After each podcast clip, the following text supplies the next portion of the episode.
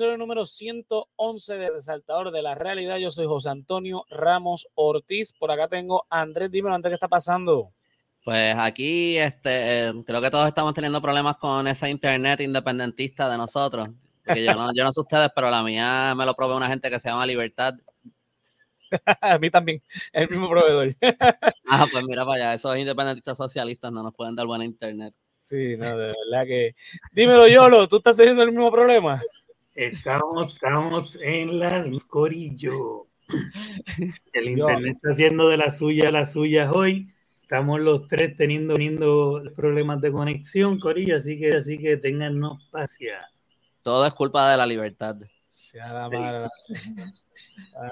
Bueno, pues nada, la semana pasada pues tuvimos problemas, eh, yo tuve problemas técnicos, no pude conectarme, pero nada, hoy retomamos entonces el programa eh, mira, vamos a estar hablando de. Vamos primero con el tema de lo de Kevin Fred.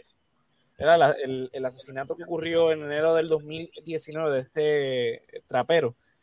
Eh, no voy a entrar en detalles en el, caso, yo creo que el caso lo conoce bastante bien la gente. Eh, lo que me llama la atención es que vuelve a la luz pública el hecho de que entonces ahora la, fiscal que estaba a cargo del caso dice que Wanda Vázquez, en su, ¿verdad? en sus funciones como secretaria de justicia en ese entonces, eh, da la orden de, detener el caso. En abril del 2019, ella recibe una llamada, la, fiscal, de que, mira, el caso cierra No, no lo vamos a seguir y se detuvo ahí, no se supo más nada. A mí lo, que me llama la atención es por qué, ¿verdad? Eh, eh, Wanda Vázquez, en ese entonces era secretaria de Justicia, todavía no se había dado el revuelo del verano y, se convirtió eventualmente en gobernadora. Da, eh, da ¿verdad? Este. Esta Yo lo estoy haciendo experimentos de química ahí abajo. Sí, para la clase, clasecita de Ocean. ay, Dios, ay, Dios mío. Ya la compré ahí es lo que. Porque seguimos. Nos va a enseñar a hacer un volcán. Así que bote lava de, de, de, plasticina. Humo va a haber. Humo va, sí, humo va a haber. De hielo seco, obviamente. Sí.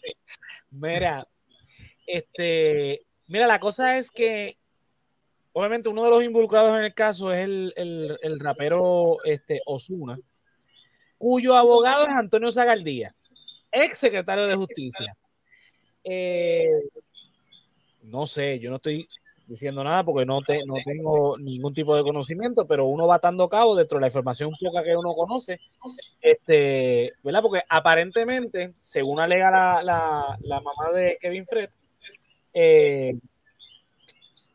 ella dice, ella alega de que Zuna es responsable directamente de la muerte de, de su hijo. Se supone aquel entonces de que supuestamente, vuelvo y repito, yo no sé nada, yo estoy repitiendo lo que dice las noticias. Eh, Kevin estaba este, extorsionando a Osuna por un supuesto video pornográfico en donde ambos estaban en el video, eh, siendo más adolescentes, sosteniendo una relación sexual.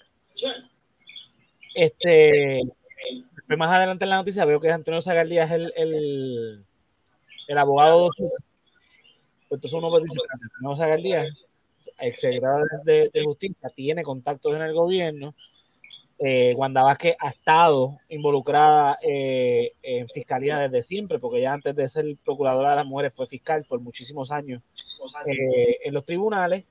Después fue procuradora de la mujer, saltó a ser secretaria de justicia y pues por cosas y errores de nuestra constitución, pues terminó siendo gobernadora de Puerto Rico. La cosa es que cuánta influencia puede tener los involucrados y aquí el, el involucrado de, mayor perfil es Osuna, porque no, no, se sabe quiénes son los que perpetraron el, asesinato. Se sabe que este, Kevin Fred estaba en una, una este, motora en Santurce, recibió dos disparos y pues murió. Después salió a reducirle este nombre de Osuna, que supuestamente lo citaron, y según el día, solamente lo entrevistaron con relación a la extorsión este, según la mamá no hubo extorsión ninguna, simplemente hubo conversaciones, pero no hubo ninguna extorsión. volvemos a lo mismo. ¿Qué, qué, canta aquí Wanda Vázquez? Porque en ese entonces, secretaria de Justicia, estamos hablando de, en, el campo de lo, de, de, lo criminal, pues la persona de mayor cargo en, el país. Después de eso ser el gobernador, obviamente. ¿Por qué ella manda a, Digo, ella dice que no, que ella es inocente, que ya eso, es una falsedad, que eso es que quieren dañar su reputación, este, que después de tres años, porque están hablando de eso ahora? Que bla, bla, bla. Pero a Wanda Vázquez no le creemos nada porque, imagínate, ella también está involucrada en un caso de, de ¿verdad? De, de la, no, no, era lavado de dinero. No era lavado de dinero, sino que soborno. De soborno, soborno, correcto. Eh, con relación a su campaña electoral. Y no había también algo de que escondió unos fondos de donaciones, de, de eso mismo, que, que, era básicamente eso mismo del soborno, ¿no? No había también una...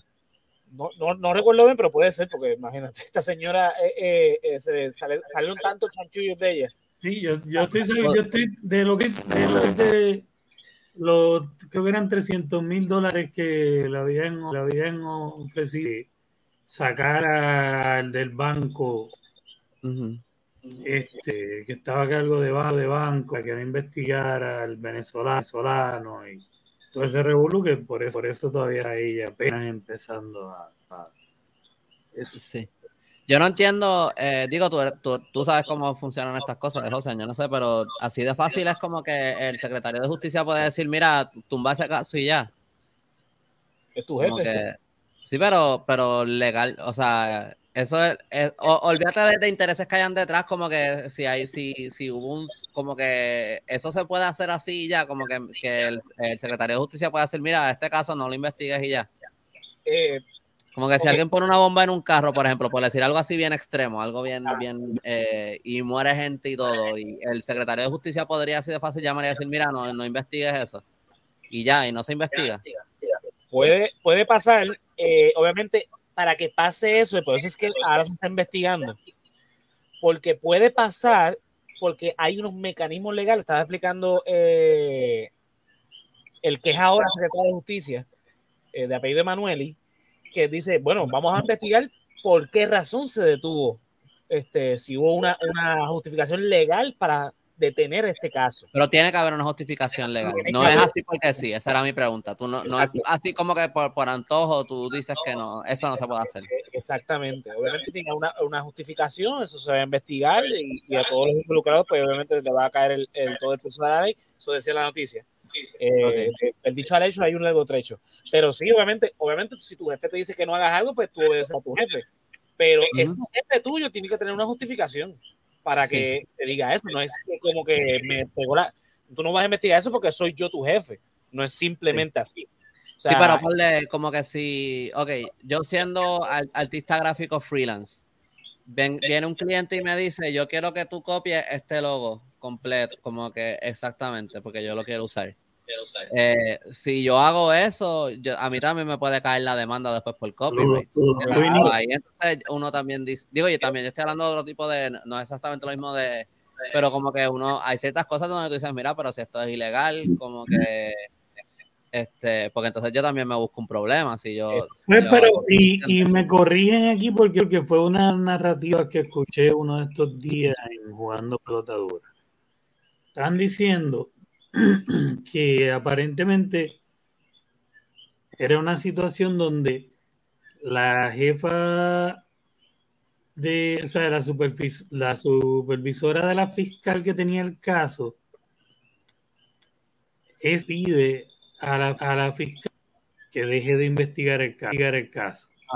Y entonces que, que, no, que no es directamente y que lo que Wanda sería vía culpa es por no intervenir en, en esa decisión, que es más bien averiguar por qué en un caso tan sonado que involucra a una figura pública, aunque no era tan conocida, ¿verdad? Porque Kevin Fred no era...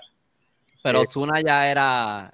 Es más, eso era Osuna como en su... Sí, pero, pero recuerda que, que a Osuna se le está investigando de que si él era una víctima de Kevin Fred en el momento, se, se había extorsión. Si se prueba una extorsión, entonces ya él pasaría entonces un posible sospechoso. Pero, pero yo diría como que algo... No, para, terminar de explicar lo de la narrativa que, escucho, ¿no? O sea, que a, él, no como una eh, posible víctima de extorsión, entonces tampoco como posible sospechoso. Por lo tanto, el nombre de Osuna, que es una figura más grande, no queda ahí. Por lo tanto, estamos hablando de Kevin Fred, que es un muchacho que estaba empezando en el género, que no era tan conocido, y que por eso no llega a oídos de Wanda Vázquez.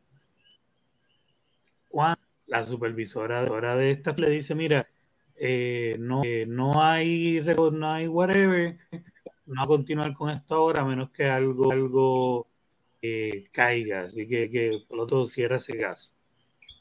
Esa es la, o sea, una de las tantas, ¿verdad? Narrativas que hay por ahí, en la que entonces había que averiguar por qué, quién, o sea, quién toma la decisión, si es Wanda mandando a la jefa de supervisores, o si es la jefa de super, o sea, la, la esta muchacha, y por qué. A mí me interesa, ¿verdad? Porque independientemente no habían pasado años, años, así, esto fuera un cold case, de decir, ah, pues mira, páralo ahí. O sea, ¿por qué lo mandan a, parar? ¿Y quién lo hace realmente? Si Wanda o si esta señora que fue quien dio la orden. De Yo, eh, ¿cuánto tiempo, se sabe cuánto tiempo después fue que se dio la orden? ¿Cuánto tiempo pasó desde el asesinato hasta que... El asesinato se dio en enero del 2019. En abril del 19 se ordena la, que, se detenga el caso. Eso es nada. Eso no es nada, Eso, pero sí, eso como que se, pero sonó mucho en las noticias en el momento. Sí. Y, o sea que también yo creo que eh, yo no creo que en verdad se pueda decir que Wanda no se pudo, no se enteró de eso porque sonó bastante en las noticias. Eh, o sea que yo no creo que eso sería justo un, o sea, si es, eh, si esa narrativa la están tratando de empujar, no, no, me parece como que eh, de hecho, esa es la narrativa. las cosas. De hecho, esa narrativa que trata de empujar el secretario actual. Este, para defender a Wanda, porque se vio bien obvio en esta entrevista estaba defendiendo a Wanda. Pero como que también lo, lo raro es que básicamente lo que le está diciendo no es lo que se ha reportado, porque lo que se reportó es que fue Wanda. Y ya entonces él está tirando una alternativa que ni siquiera es lo que se está reportando. y también está, él está como que, ah, y sí, en vez de lo... Que de, que de hecho él es muy presto a ir a jugando pelota dura. Buenas noches, Abel. Eh, y ese día él no fue a jugando pelota dura, dio la, él no, es pendejo. La, la entrevista eh, grabada, ¿verdad?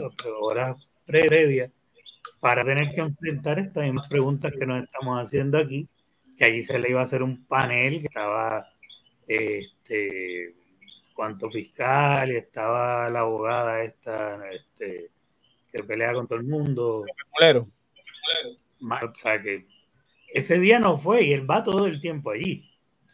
Sí. Y la expectativa de él era exacta, exactamente que lo más seguro, Wanda, Wanda ni se enteró por estas decisiones, se toman todos los días. este, no me sorprende que el actual, lo más seguro también lo corre la Comay.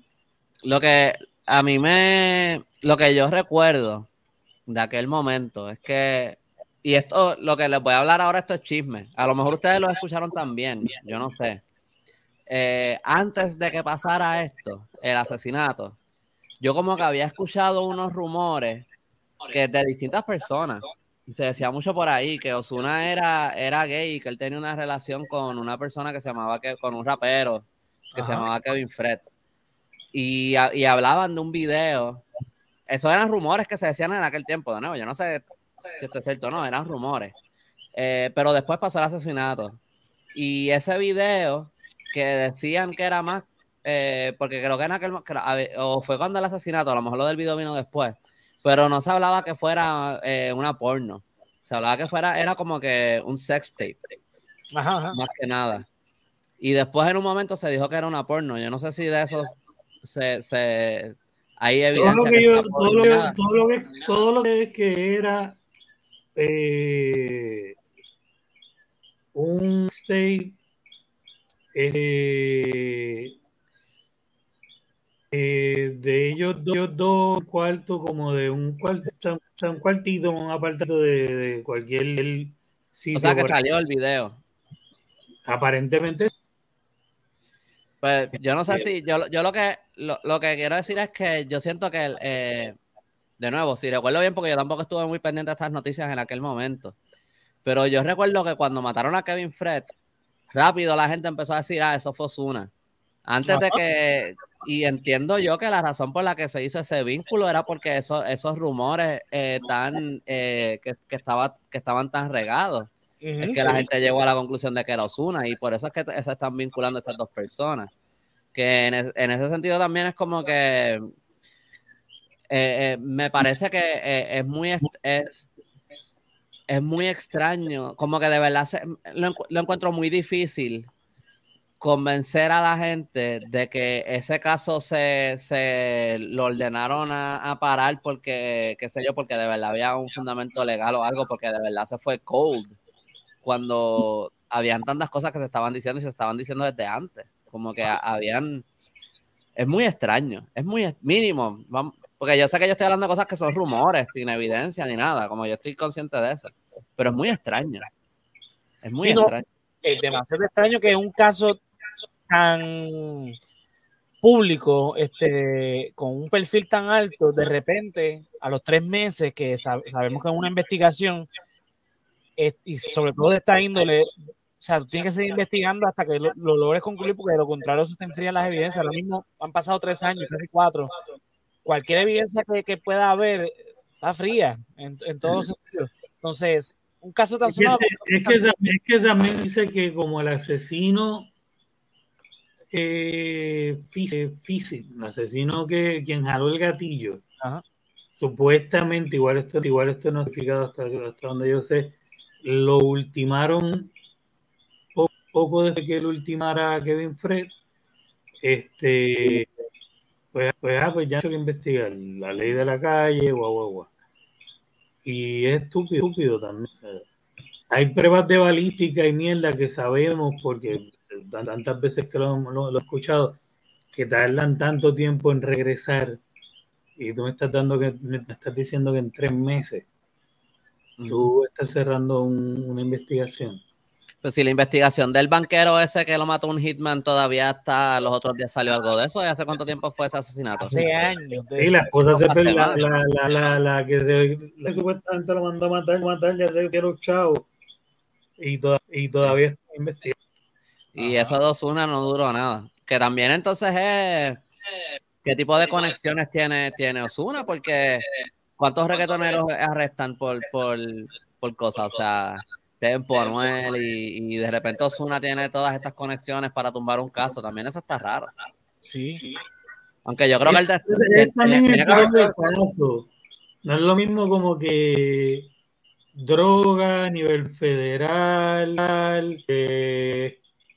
comprar a alguien a nivel federal a tener una pala por ahí que te presenta con la persona indicada, indicada quien par de peces a nivel estatal y no hay prueba física que te, o sea, lo único que hay que hacer es dejar de investigar para que no aparezcan esas pruebas. O sea, lo veo más viable también este, que tengas esa casualidad de conocer a la persona indicada.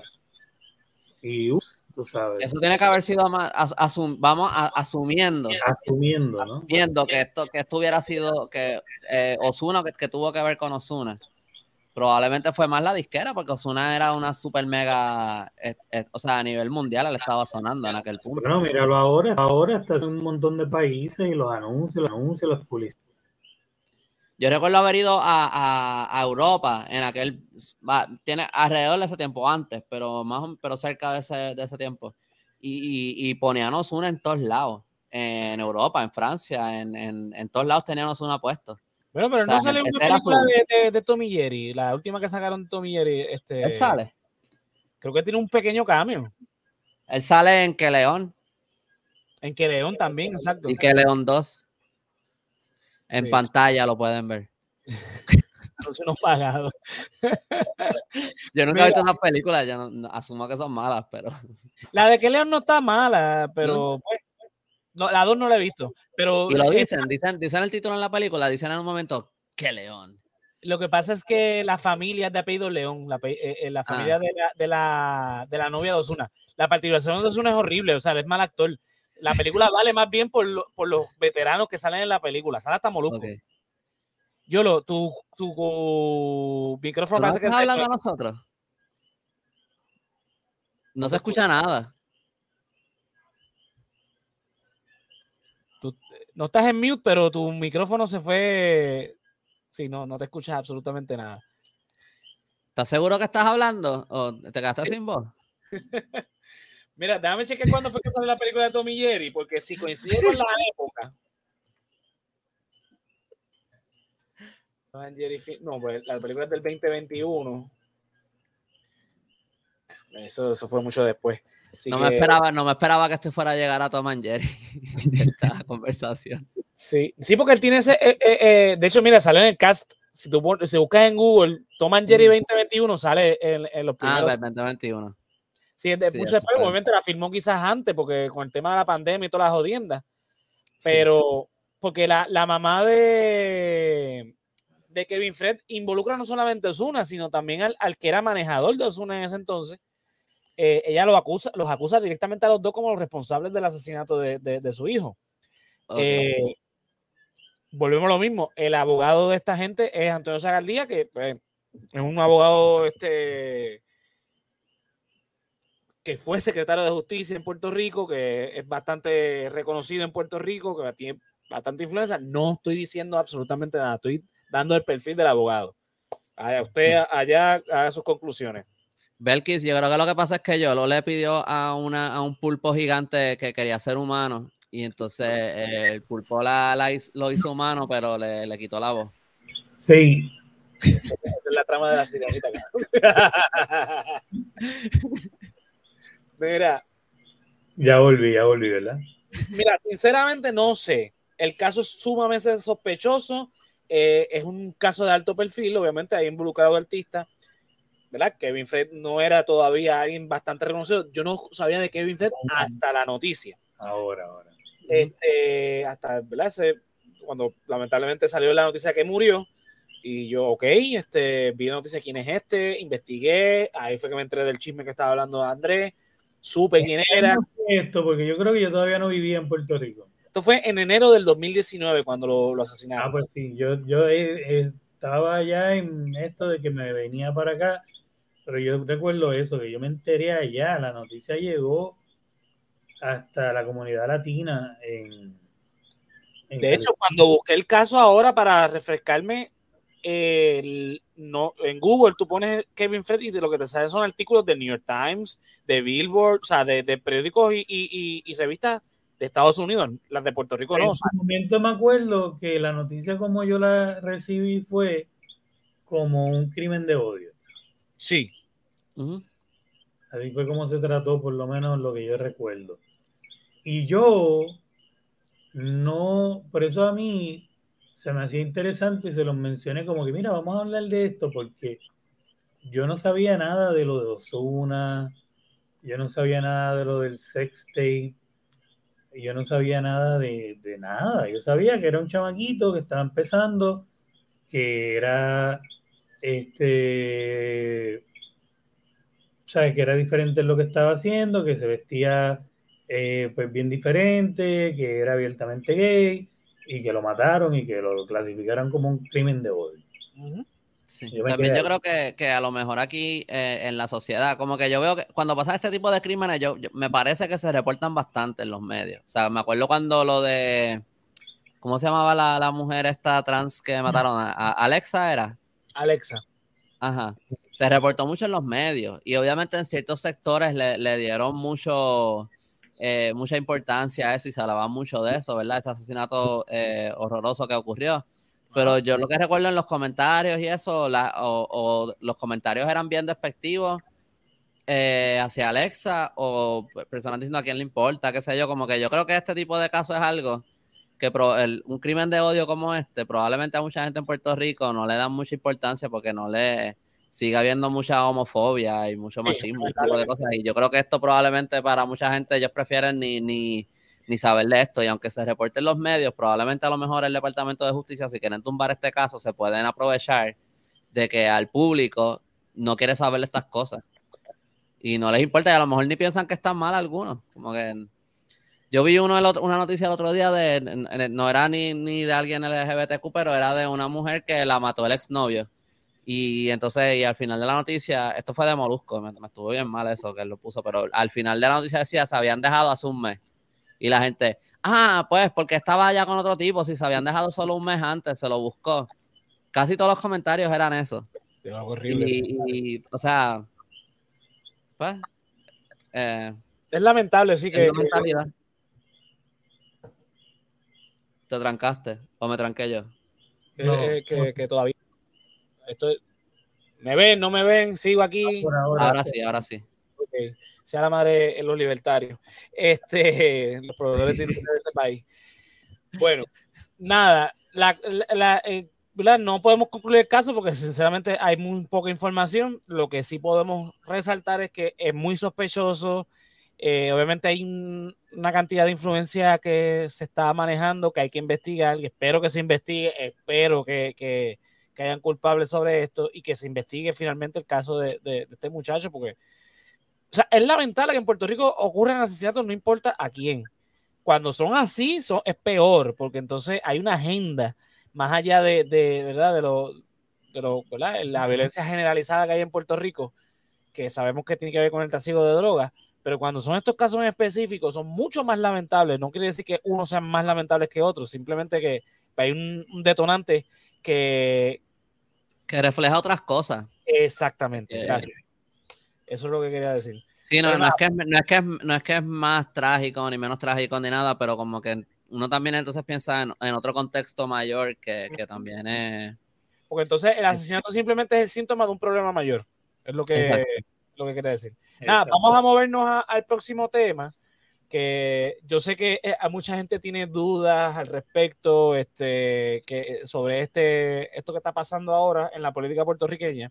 Y es que recientemente, la semana pasada, eh, creo que fue el martes, hubo una conferencia de prensa frente a, a la Comisión Estatal de Elecciones convocada por el Partido Independentista Puertorriqueño y el Movimiento Victoria Ciudadana.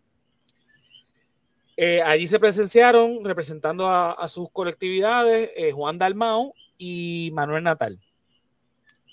Estos dos señores, ¿qué tenían que decir juntos? Bueno, ellos básicamente eh, denunciaron que el Partido Nuevo Progresista y el Partido Popular, dentro de una alianza no, no establecida formalmente, pero sí obviamente a cuartos oscuros, utilizando la verdad las palabras que ellos usaron, eh, se han alineado para hacer un código electoral que solamente beneficie a estos dos partidos, negando la posibilidad de las otras colectividades hacer alianzas políticas, alianzas electorales este, y candidaturas eh, coligadas o coaliciones. ¿Qué carajo es esto de las coaliciones?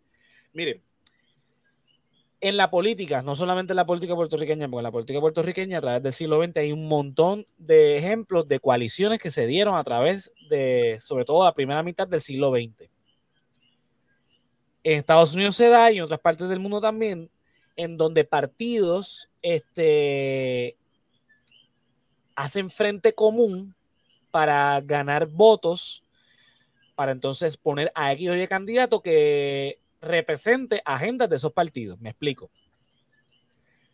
Por ejemplo, este, ¿verdad? Manuel Natal ha dado unos ejemplos de una candidata en Nueva York, creo que era, al Senado, creo que también a, la gobernación, donde estaba corriendo por el Partido Demócrata, el Partido de, los Trabajadores, el Partido, eran dos, tres partidos. Esa candidata se presenta o ese candidato se presenta en la elección, no solamente como el candidato de su partido, del partido al cual pertenece, que es miembro, sino también como el candidato a otras colectividades. Obviamente suma todos los votos y pues, va a obtener más votos que otros, obviamente, porque está sumando los votos de tres partidos o dos partidos. El PNP y el Partido Popular hicieron esta práctica ilegal en Puerto Rico en el 2011 y lo han, este, ¿verdad? Eh, ratificado en el último código electoral que hizo el Partido Nuevo Progresista el, precisamente meses antes de las elecciones del 2020 y el Partido Popular se había comprometido en ese momento a derogar ese, ese código electoral, bla, bla. No pasó porque lo que hicieron fue una versión aguada de lo que prometieron. Y entre las cosas que estaban aguadas era precisamente que mantuvieron la, la ilegalidad de la coalición. Ok, dicho eso, parece que hay una intención este, de parte de del Movimiento Victoria Ciudadana y del Partido Independentista Puertorriqueño de hacer una coalición. ¿Por qué? Si sumas los votos de ambas colectividades, tienes un número bastante impresionante o bastante alto. Si sumas a eso los votos de Leser Molina, que yo creo que también está involucrado en esto, no lo han dicho formalmente, nadie ha dicho, mira, vamos a hacer esto porque Obviamente las coaliciones no se pueden hacer. Son ilegales. O sea, la única manera que esto, eh, esto sirve es que ellos todos renuncien. Obviamente, Lecer Molina renuncia a la idea de que los partidos no sirven y Victoria Ciudadana y el Partido Independentista renuncien a que existe su nueva, en donde pues todos estén en ese mismo voto. Eso no va a pasar. Te fuiste. O el Partido Independentista. Mal, sea. Te estás trancando. Sí, digo, estoy, no estoy. So, básicamente lo que estás diciendo es que eh, si el, Victoria Ciudadana y el PIB juntos en coalición es suficiente para, para ser básicamente como una tercera fuerza en las cámaras, porque tienen, llegan a tener un número que es, casi igual, si no igual, a los números del PNP o, de, o del Popular, o por lo menos en votos. Claro. Si, mirabas los votos de la de, para la gobernación entre Lúgaro y Dalmau juntos, era casi, era bien cerca de lo que sacaron los PNP. O sea que en ese sentido ellos pueden, pueden ser eh, pueden, tener el poder de bloquear medidas y de pasar medidas. Tendrían poder real. Exacto, exacto. Poder generar cambio mientras sostengan esa alianza entre ellos, porque tampoco es que, eh, tú sabes, en algunas cosas el PIB y Victoria Ciudadana a lo mejor coinciden, pero no creo que sean todos. Sí, pero por lo menos en las cosas de país donde siempre hemos estado atrapados en, en, ese interés de los PNP y los populares, donde, ellos, donde a ellos les conviene, nosotros, nosotros siempre estamos jodidos. Si tenemos una fuerza que pueda eh, poner presión de voto y pararle esas medidas sería maravilloso y que después cada uno siga con su agenda, que sea para estos momentos claves, como estos aumentos desmedidos, eh, cada vez que Luma quiere echado, cada vez que, mira, que tengamos una fuerza que se una y por lo menos tenga el poder de molestar, de bloquear estas cosas cuando se pueda. no? Exacto.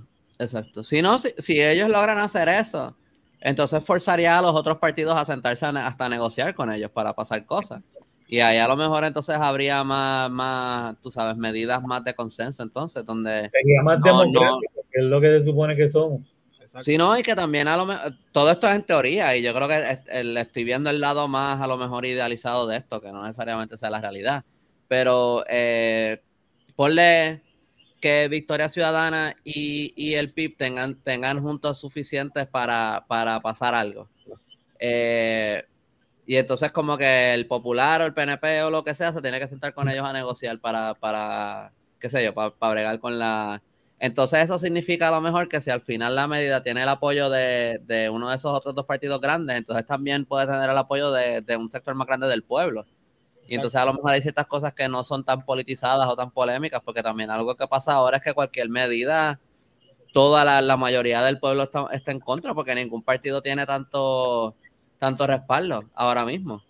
Y todo es polémico, todo lo que se haga tiene la mayoría del pueblo en contra. Y a lo mejor eso también sería una manera de empezar a forzar a, tú sabes, más, más, más cosas de consenso y entonces más discursos, más, más, no sé, este, bueno, ¿me escucho ya o todavía estoy trancado? Sí, te, oye. Ok. Si vamos a las elecciones pasadas, sumamos los votos de, eh, en, esto en gobernación, en gobernación nada más, de Victoria Ciudadana, el PIB y Eliezer Molina, estamos hablando del 28.62%. Obviamente, si sumamos los votos de César Vázquez, pues sumaría más porque él tiene 6.90%. Eh, o sea que eso sería, ya con los votos de César Vázquez, que sé que no va, eso no va a pasar, pero nada más con eso, superaría a, a, a, Pierluisi. ¿Cuánto estuvo, ¿Cuánto estuvo Charlie Delgado? Eh, Charlie tuvo 31.56% y eh, Pedro Pierluisi tuvo 32.93%. Charlie tuvo más de lo que yo pensé. Yo pensé que Charlie tuvo 20 y pico alto. Sí, este Pedro y Charlie estuvieron ahí, ahí. O sea, eh, cualquiera de los dos podía ser gobernador porque la, diferencia era casi nada. Eh, a lo que voy es que eh, tanto el PIB como Víctor Charlie Delgado siempre estaba como medio sudado, ¿verdad? Sí, con un celular siempre en la mano. Siempre se veía como, siempre se veía como húmedo, como brillosito. Sí, no, eh, este, eh, eh, no, olvídate de eso. La, cosa es que, obviamente, Victoria Ciudadana y el PIB juntos, junto también con, con, el C. Molina, que están más o menos, son los tres que más o menos están alineados, serían una fuerza política que a los más, los más que tienen miedo a esto, más que el PNP, son los mismos populares. Porque los populares no tienen dirección alguna. O sea, los populares no, tienen chavo ni para pagar la renta del local donde ellos están en Puerto Tierra. Así que imagínense si, lo, si está mal ese partido. O sea, un partido que nació en el 38. Pongámosle que. yo, no sé, yo no sé ni qué, qué, causa puede tener el, popular si ellos, la postura de ellos es básicamente estamos bien como estamos. Ajá. Sí, no, políticamente hablando, ya hay una desconexión total de entre lo, el electorado a sus líderes. En práctica, en práctica el PNP es lo mismo, pero como ellos siguen teniendo el discurso de la promesa esa supuesta de la, estadidad, pues ellos siempre parece como que están eh, promulgando algún tipo de, cambio, pero el popular no tiene, no, no, ha adoptado ninguna causa por nada. Esos políticos del, partido, y no estoy hablando del partido de los, de los, de los, de la gente que, que son populares, pero de los políticos no están, yo lo no te escucho de nuevo, pero defender lo que tenemos. El estatus que tenemos es lo que hay que defender de los gringos independentistas y los que nos quieren separar de esta gran unión que tenemos beneficiosa, este estado libre, asociado. Eso. Exacto. El PNP es la misma mierda, pero los populares literalmente ahora mismo el único discurso que ellos tienen es vamos a defender el status quo. Ajá con el cual nadie está feliz. aunque el PNP hace lo mismo, ellos siguen hablando de la estadidad y entonces suena como si están eh, proponiendo algún cambio.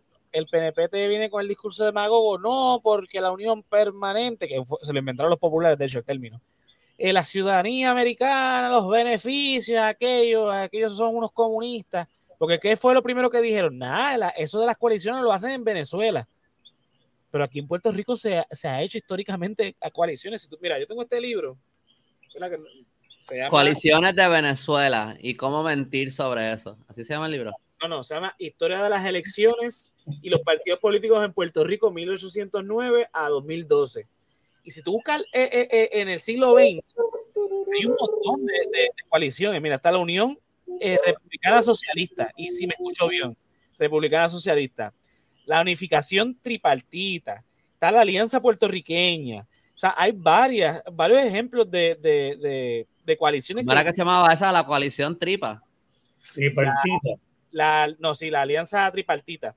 Este, eran los republicanos, los socialistas y este, no me acuerdo cuál era la tercera. El laborista puro, el liberal y la Unión Republicana. Esa era la, la, coalición. Laborista puro. Laborista puro, sí. ¿Eso como un nazi con trabajo? No, no sé, sinceramente. Eh, eh, esa palabra puro aparece mucho en los partidos de, porque hay, ah, este, el partido, de hecho, el Partido Popular originalmente se llamaba, a ver si lo dice por aquí, este era el partido liberal puro, qué sé yo, o qué sé, una jodienda como esa. Usaba mucho esa cuestión de que son los puros, son los únicos. Este, dice aquí, Eliezer Molina mencionó que los PNP eran los más hipócritas porque Luis Ferrer estuvo en la alianza hasta el Partido Socialista de Puerto Rico cuando se fue a la gobernación. Sí, de hecho, uh corrió en, esa, en una de esas coaliciones tripartitas, eh, siendo como comisionado residente antes de que existiera el PNP.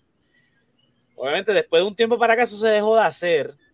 Obviamente e, era raro ver, ¿verdad? Socialistas, estadistas, republicanos, gente que, o sea, gente que no tenía nada en común, pero que aún así encontraron terreno común para unirse y vencer, este, ¿verdad? En ese entonces el Partido Popular y el Partido Liberal en su momento. Obviamente, estos, estos tres que estamos mencionando, el Molina, eh, eh, ¿verdad? Eh, Juan Dalmau y Manuel Natal, tienen muchas cosas en común. Hay otras cosas que, como dijo una Manuel Natal, este, los separan, pero que se pueden atender en su, en su momento dado, pero en, en, esencia hay muchas cosas, muchas más cosas en común. Y obviamente va a salir Tomás Rivera va a salir este Alejandro García Padilla, van a salir este, todos estos fotutos diciendo no, que eso no se puede, que eso es antidemocrático, que si pito, que si flauta. Pero volvemos, en Estados Unidos se hace, en Puerto Rico se hizo volvemos otra vez con los mismos discursos. No, porque en Venezuela no, porque en Cuba. Mano, en Venezuela tienen segunda ronda, aquí no. Sí, el, discurso del miedo. Exacto. O sea, eh, hay que dejarnos ya de, esta idea, porque ellos obviamente, ellos son los que tienen miedo, porque saben que pueden perder inclusive la gobernación. No solamente el, control de Cámara y Senado, que pueden perder, porque si, oye, en esa última elección fueron 28.62, pero si logran convencer un poquito más de gente, estamos hablando. yo no le tengo miedo a Cuba, yo le tengo miedo a los PNP que dejan Cosunande por ahí matando a gente como un loco y no hacen nada. Nada más con el testigo de su señoría. O sea, eh, este, eh, eh, no, y el, Todas las noches yo tengo miedo que entre Osuna a mi casa y me mate. Bueno, no, no a ese nivel, pero. Olvídate que te mate. Primero, primero te puede hacer otra cosa. Anda. Mira, aparte de ese video que dice André y que dice Yolo, yo tengo miedo que el mes que viene Luma me vuelva a subir la factura de luz, o que me vuelvan a subir el viaje, o que eh, este, eh, me espeten otro impuesto, o, que, o sea, eso es, eso es el resultado del PNP y de los populares. Es eso, la, la calidad de vida que tenemos hoy día, que no es nada de calidad, es gracias a los PNP y los populares. Ese es mi mayor miedo, ¿no? Eh, como dicen, yo no tengo miedo a Cuba, que, que, en Cuba hagan lo que les dé la gana. Y eso allá es el problema de los cubanos. A mí Cuba nunca me ha atacado. Exactamente. Yo cuando estuve en La Habana me trataron, mira, de show. Sí, yo no por las noches yo no me acuesto y estoy como de Cuba, ah, Venezuela, ah. Eso no es mi. Aparentemente Tomás Rivera duerme así. En todas las mañanas. Buenas, buenos días, Puerto Rico. No dejes que Cuba y Venezuela vengan los, los, hipócritas del PIB y del MVC que hacen A mí me preocupa más la, la, la, la, inminente guerra nuclear con Rusia. Este, mira, pero tengo, tengo una pregunta. Ah, primero quería decir algo del comentario de Queen de, de lo de Proyecto Talibán. Me imagino que está hablando de Proyecto Dignidad. Exacto, sí. Este, sí, a mí no me tiene sentido, a mí no me tendría sentido que Proyecto Dignidad se una a esa coalición porque después cuando estemos hablando de medidas específicas en, en, las cámaras o algo así, nunca van a ser, yo no, van a ser bien poquitas cosas o a lo mejor ninguna donde el Proyecto Dignidad esté alineado políticamente con Victoria Ciudadana y el Independ y, y, el PIB. y en ese sentido... ¿Ah? Proyecto Dignidad son los del viejito. Los del viejito que parece que sacó más votos que Eliezer Molina. Este. Sí, yo creo que sí. Porque sí, Eliezer Molina yo creo que sacó como un por ciento. A votar. Sí, pero no, pero que a lo que iba a decir es que yo a Proyecto Dignidad no le convendría que esto pase porque ellos se van a convertir en una super mega minoría en el, porque ellos, muy bien algunas cosas coinciden con los PNP porque son más conservadores, pero en verdad yo creo que en, hasta ni con los PNP ellos coinciden en muchas cosas. Porque, este, así que yo no creo que a ellos les convenga. Digo, si yo fuera ellos, yo no me, yo no apoyaría esa medida ni por carajo. Pero a lo que iba a decir es que, que en verdad es medio como una pregunta o sea, entiendo por qué Eliezer Molina lo apoyaría, si es que lo apoya, no sé si lo apoya. bueno, entiendo que sí, ¿verdad? Y yo lo, yo lo he escuchado hablar de eso también en unos lives que sonó como que estaba hablando de esta, de esta medida, de esta coalición y qué sé yo. Pero no entiendo muy bien cómo él figuraría dentro de la coalición como tal. Primero que nada porque él no está en el gobierno y segundo que nada porque él no tiene ningún partido. So, lo más que podría pasar sería que, que él ganara la, la gobernación que lo veo difícil y aún así entonces un gobernador se puede sentar a bregar con, el partido que quiera. Yo no veo que eso sea un problema. Así que en ese sentido como que no, no, no entiendo muy bien cómo, o sea, está súper cool que lo apoye y todo, y eso es bueno. Y es bueno porque le da más apoyo a la coalición y a lo mejor hay más empuje, ¿verdad? Para, para que se logre o algo. Pero no, veo en términos prácticos que cuál sería su lugar en la coalición si se logra. ¿Entiendes? No veo cuál es el mejor sería él quedándose fuera del gobierno y entonces apoyando más a esos dos partidos desde afuera. Pero si él vuelve a correr a la gobernación, no veo cuál es el. Porque anyway, entonces él estaría compitiendo con ellos. Sí. Hay que ver cómo entonces él entraría, porque en, candidaturas eh, coligadas, él podría estar en, el Senado, en la Cámara. Sí, porque gobernación yo creo que ya él sabe que eso no. Sí, no, eso, eso le tocaría mejor a un partido, porque mira, eh, Alexandra Lugaro, que ya no está en el panorama político, pero ella como candidata de Victoria Ciudadana obtuvo... Pero ella estaba insultando a Eliezer Molina hace poco. Sí, pero ya no está ya en el partido, así que por, eso que también este... Sí, pero sigue estando como con Nadal y vinculada con... Claro. Hay, hay unos revoluciones que yo no entiendo. sí, eso, eso tienen que arreglarlo de aquí a que se dé la, la coalición, pero hablando en números, ella obtuvo 175.583 votos. Juan Dalmau, 169.000 516 votos. César Vázquez, 85.211 votos. Y Eliezer Molina, 8.485 votos. Obviamente, si sumamos todos esos, pues son más que, que, los que pudo obtener, eh, obtener este Pedro Pierluisi y Charlie Delgado en sus candidaturas individuales. Pero si, por ejemplo, ¿verdad?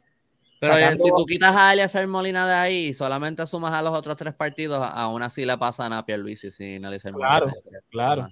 Este, y, vamos. Obviamente, pero esto de dignidad no va a entrar a esta, esta coalición porque son mucho más las cosas que los separan que de lo que los une. Porque eh, lo único que pueden estar de acuerdo eh, Presto de dignidad con estos dos es que el gobierno de los PNP y los populares son corruptos. Es lo único que quizás pueden estar eh, de acuerdo. Si ellos permiten esta coalición, Proyecto de Dignidad no va a poder hacer nada. Sí, no, este eh, Proyecto de Dignidad va a quedar este rezagado. Porque evidentemente la, tercera y cuarta fuerza política en Puerto Rico son el MVC y el PIB. Ellos son los que van a hacer la mella, porque si el Ezer Molina no corre y da un apoyo a la coalición, esos casi 9 mil votos se van para allá y son eh, o sea, una suma buena. Este, y entonces podría, es eso, porque entonces la cuestión es que a las elecciones va a ir el PIB y el MVC. Lo que pasa es que quizás a la gobernación, este, en el PIB y en el MVC, va a haber el mismo candidato. Quizás está Juan Dalmau corriendo para el MVC y el PIB. Y, ven la foto de, Entonces, el que es pipiolo va a votar por Juan Dalmau y el que es del MVC va a votar por Juan Dalmau, pero dentro del MVC. Exacto. Mira, ¿a qué grupo es que pertenece Eliezer Molina? Que veo que Queen dice el grupo que eh, Eliezer pertenece. Movimiento de Conciencia. ¿Ese es el grupo de Eliezer Molina? Eh, por lo menos ese es el corillo que, que, que, que siempre respaldó la, la, candidatura de Eliezer Molina y estaba involucrado con ellos. Es que como yo veo distintos movimientos, que yo, yo sé que él no, como que, que como está Campamento Carey, que yo, yo no entiendo yo que Eliezer Molina no, no, es de Campamento Carey, pero también como que lo, los apoya mucho y ahora esos son los de Rincón. Este, son como que, por eso he estado un poquito confundido de que si él, si él estaba como parte de un grupo. Eh, Y sí, yo vi eso de lo de, esa actividad que dice Queen, me llamó mucho la atención, pero era en Rincón, como uno. Pero, pero yo espero que, honestamente, y si quieren de verdad que pase algo, lo mejor que pueden hacer es no tirar un candidato independiente y, dejar que, PIP, que el PIP y Victoria Ciudadana hagan lo suyo, porque un, candidato independiente no va no va a poder, lo veo muy cuesta arriba. lo mejor que podría hacer el hacer Molina es no correr y, darle apoyo a los partidos. Para la gobernación, pero entonces... Eh, para la gobernación, exacto. Pero él ha hecho un trabajo excelente afuera del gobierno que yo no creo que él podría hacer dentro del gobierno. Claro. yo, por mí que él siga haciendo lo que está haciendo donde lo está haciendo. Pero la, las candidaturas independientes podrían ser parte de la coalición. No la, me, explico. Pero para la gobernación no, porque no puedes tenerlos compitiendo con, con otros, ¿entiendes? Para las cámaras. Por eso, por, eso por eso, lo que yo me refiero con la, este, eh, con, este, con la coalición es, por ejemplo, un, un Valgapido que corre como independiente, no tiene ningún partido detrás de él, él podría eh, eh, figurar en la papeleta como independiente, pero también dentro del PIB y del MVC. En, ese, ese, esa candidatura eh, coligada. Porque entonces aparecería en, la, en, en las columnas de senador por acumulación como independiente porque él es independiente, pero también dentro de la casilla del MVC y del PIB. Y así sucesivamente en la Cámara de Representantes eh, eh, no solamente en los puestos de acumulación, sino también por distrito, las alcaldías, etcétera. La gobernación, lo mejor que pueden hacer es que la, la, la candidatura eh, coligada, tanto de, gobernador como comisionado residente, sean, por ejemplo, gobernador del PIB y este comisión residente del MVC, o al revés, whatever. Pero que sean los mismos. A mí me gustaría que eso pasara más que volver cerebros derritiéndose en las casillas electorales. Gente viendo la foto de alguien, del que sea, más de una vez la misma papeleta. Es que los viejitos, los, de raja papeleta, los de... Eso, eso es un, problema también, porque eso va a crear confusión. Me encantaría ver el caos Ahora, la movida que estaría bien cabrona. Que se formaría en Puerto Rico las primeras elecciones que eso pasara. Lo, que estaría bien cabrón, sí, esto no va a pasar, yo sé que esto no va a pasar, pero lo que estaría bien cabrón sería, si esto de la coalición no pasa, asumo que no va a pasar, que empezáramos, empezáramos, a ver que, poco a poco la gente de Victoria Ciudadana, como que Victoria Ciudadana se fuera eh, disolviendo poco a poco y que lo que fueran haciendo es como que, mira, yo me voy para el PIB yo me voy para el PIB y, poco a poco se fueran todos yendo hasta el PIB, hasta que de repente todo Victoria Ciudadana esté en el PIB. Y, entonces de repente como que la coalición no hizo falta porque ya entonces básicamente tienes el partido montado allá anyway. Ellos dijeron en la conferencia de prensa que se van a tener que poner creativos. Vamos a ver qué es lo que se ponen creativos, porque podría ser entonces que aunque oficialmente no haya una coalición, ellos podrían decir, bueno, pues el PIB va a presentar candidato a la gobernación, pero no a comisionado residente. Victoria Ciudadana diga, nosotros no vamos a presentar candidato a la gobernación, pero sí a comisionado residente. Y como quien dice, diga, pueden votar el candidato del PIB y el candidato del MVC en, ambas casillas sin tener que votar por el PNP Popular. Algo así por el, estilo. O sea, eh, ellos van a tener que, porque si no logran en los tribunales hacer que la coalición sea legal, van a tener que ponerse de formas creativas para poder hacer esto de, la, de, lo, idóneo, y no sé si lo dije bien, este, es que se haga la coalición porque eso ayudaría un montón en cuanto a frente común, porque entonces ellos no tendrían que separarse de sus agendas, sino que simplemente, eh, yo lo estaba ya un poquito perdido. me quedé con lo de idóneo, ideal. Es, idóneo, idóneo. idóneo, Este, sí, mi cerebro dijo, dijo, lo dijiste mal cabrón, así que eh, la cosa es que ojalá, ojalá se dé. Lo veo un poquito cuesta arriba, obviamente, porque esto está. Eh, el tribunal también está. Lo que tú dijiste me gustó lo de si pueden dejar los egos a un lado y de verdad pensar en Puerto Rico, y decir, ok, X partido, uno de nosotros va a preparar a su candidato para la gobernación y pues no, le, no vamos a joder con el otro. Y el otro no va a preparar un candidato para la gobernación y va a preparar a su candidato para comisionado residente. Y entonces no es una coalición, es simplemente no estamos jodiendo con el otro y de hecho estamos hablando muy bien del otro cuando nos preguntan. ¿Sabes? Cuando alguien nos pregunta, ¿qué crees del comisionado residente del partido? Ah, no, creo que es un tremendo individuo. ¿Qué crees de...? Apoyen, esa candidatura. Ajá, la deberían apoyar. A, la gobernación por el PIB, pero y apoyo al, al, candidato a la comisaría residente del MVC. Y me gustaría. El problema no, si, tú tienes, si tú tienes a Dalmau corriendo para gobernador con Natal de comisionado residente, eso es, eso es sólido. Es una papeleta cool. Eso está bien sólido. Y qué sé yo, María de Lourdes a lo mejor para alcaldía de San Juan o algo así. Este. Sí, sí. Yo creo que... Exacto, entonces que se apoyen entre ellos, ¿no? Nosotros en el PIB apoyamos a tal candidatura de la UMBC y así al revés. Y obviamente no, no solamente, eh, porque estamos hablando obviamente de, de, de las entidades electorales, pero esto va más allá de las entidades electorales, porque estamos hablando de Lesel Molina, por ejemplo, pero esto puede ir a gente como este, eh, ¿cómo que se llama? El MIN, el Movimiento Internacional Astosiano, que históricamente ha hecho eso. Nosotros apoyamos tales candidatos, apoyamos a este candidato de, los populares, apoyamos a este candidato del, PIB, apoyamos a este candidato. O sea, que todas estas organizaciones que no necesariamente son electorales y tampoco necesariamente políticas, sino más sociales, apoyen entonces estos candidatos de la coalición y si no se da la coalición formalmente, entonces los candidatos, este, ¿verdad? Que pongan la forma creativa que, que hagan, que se inventen esta gente, porque de que va a suceder, va a suceder.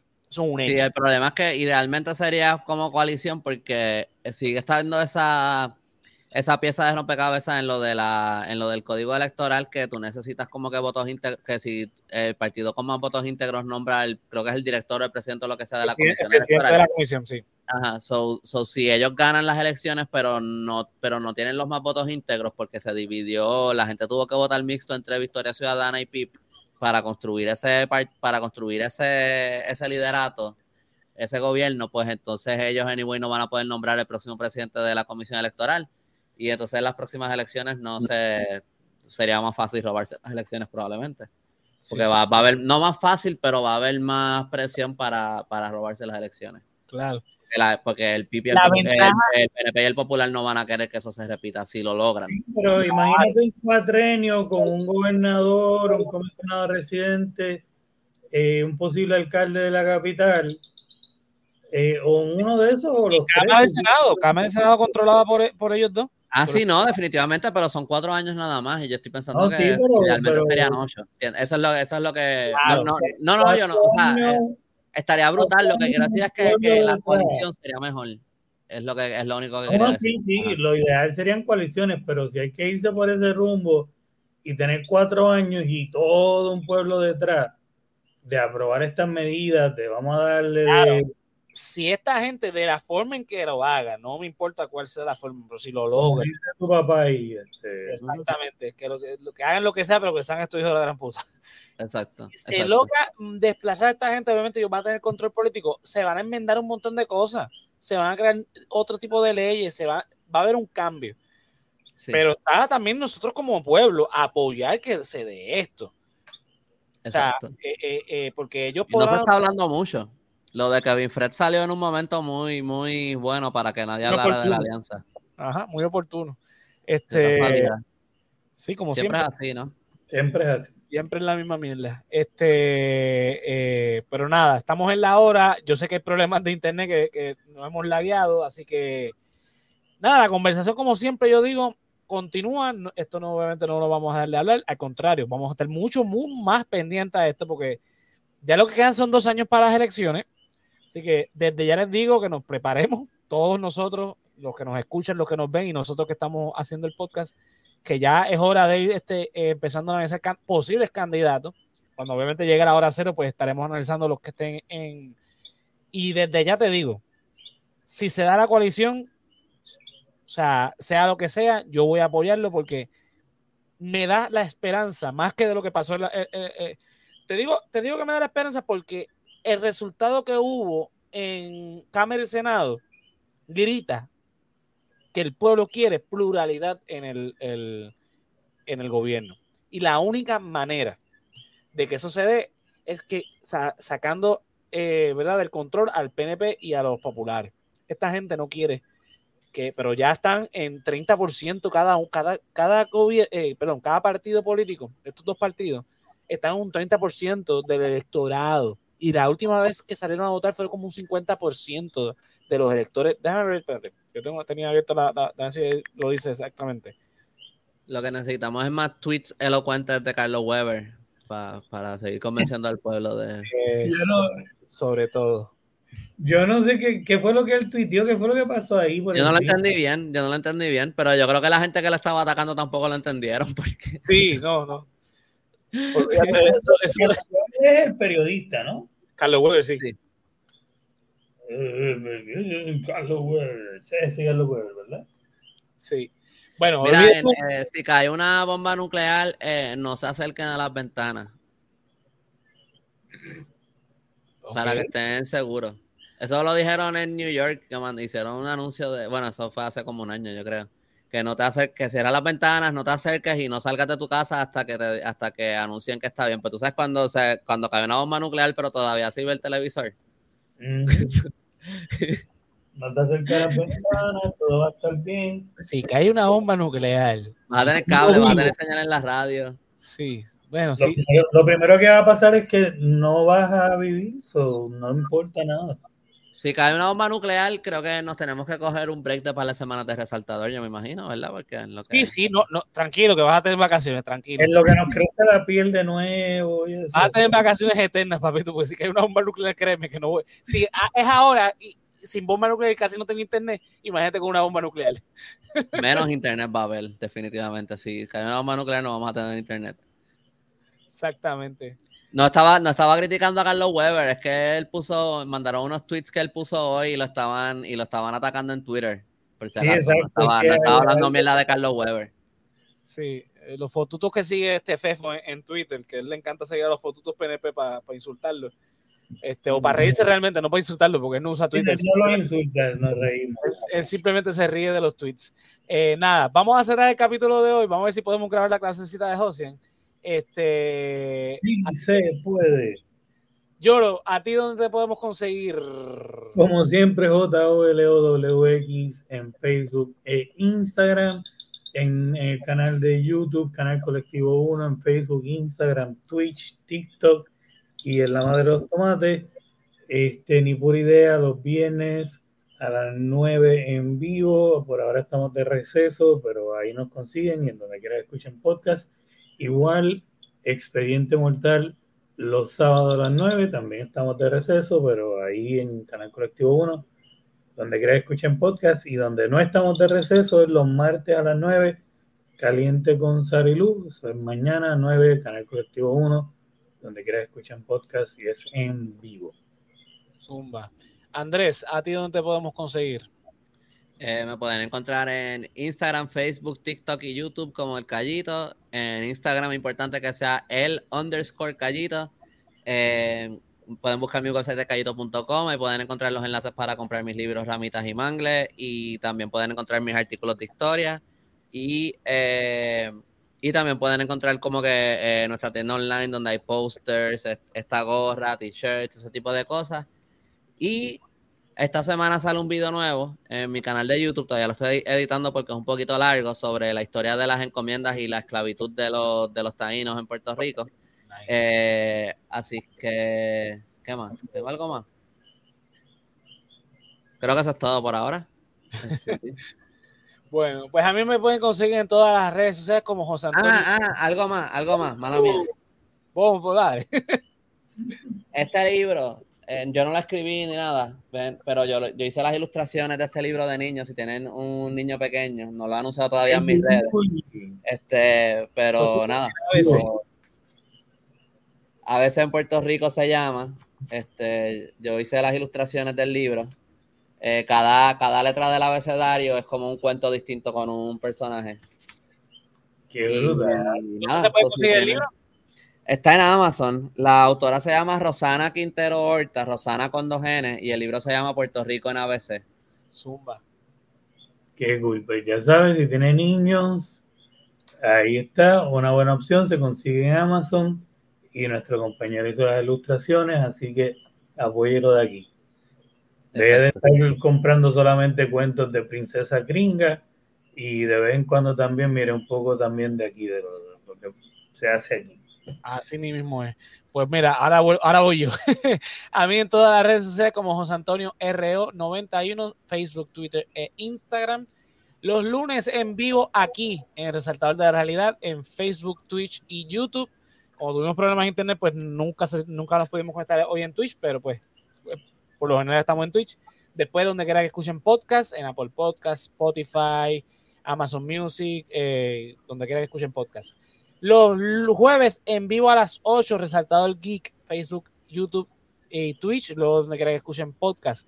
Este jueves vamos a estar reseñando la serie de eh, Ring, The Rings of Power, de la serie de Amazon Prime que es de Lord of the Rings.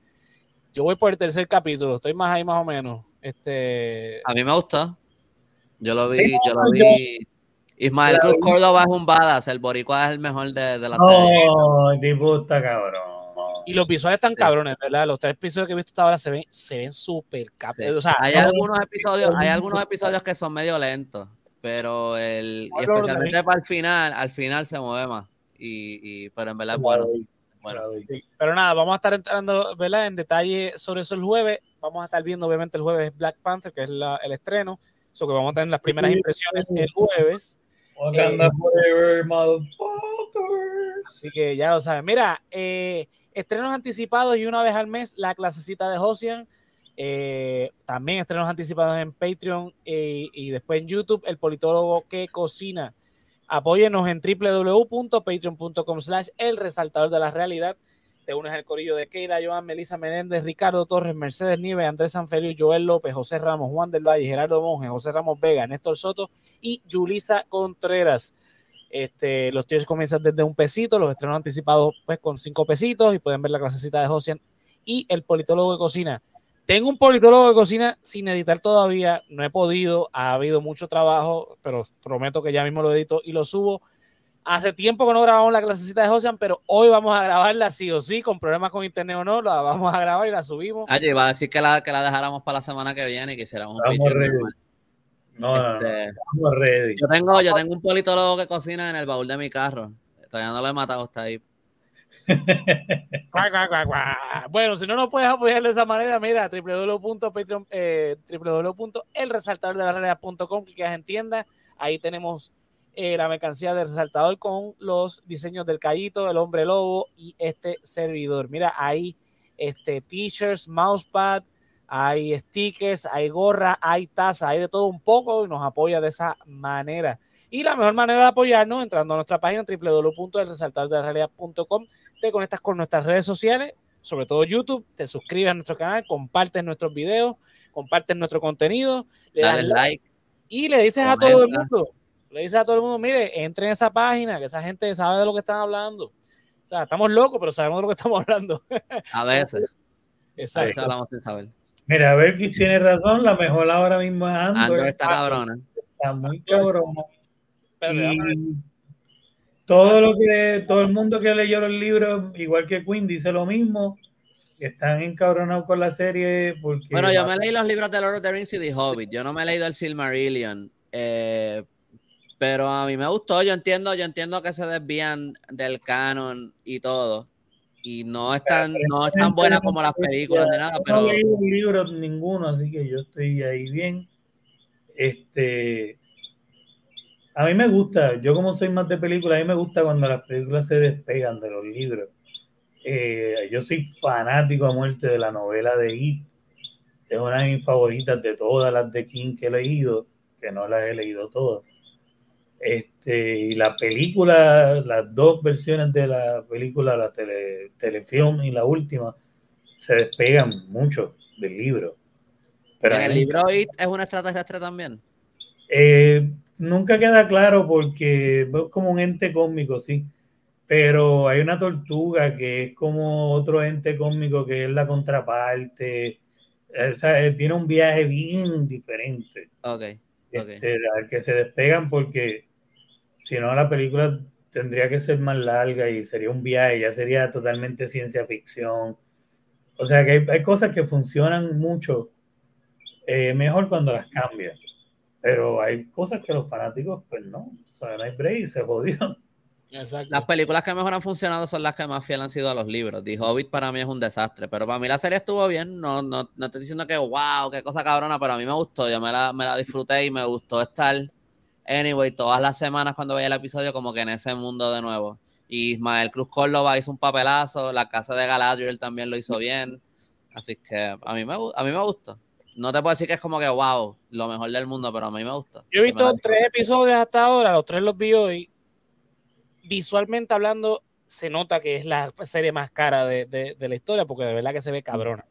Ya lenta a veces.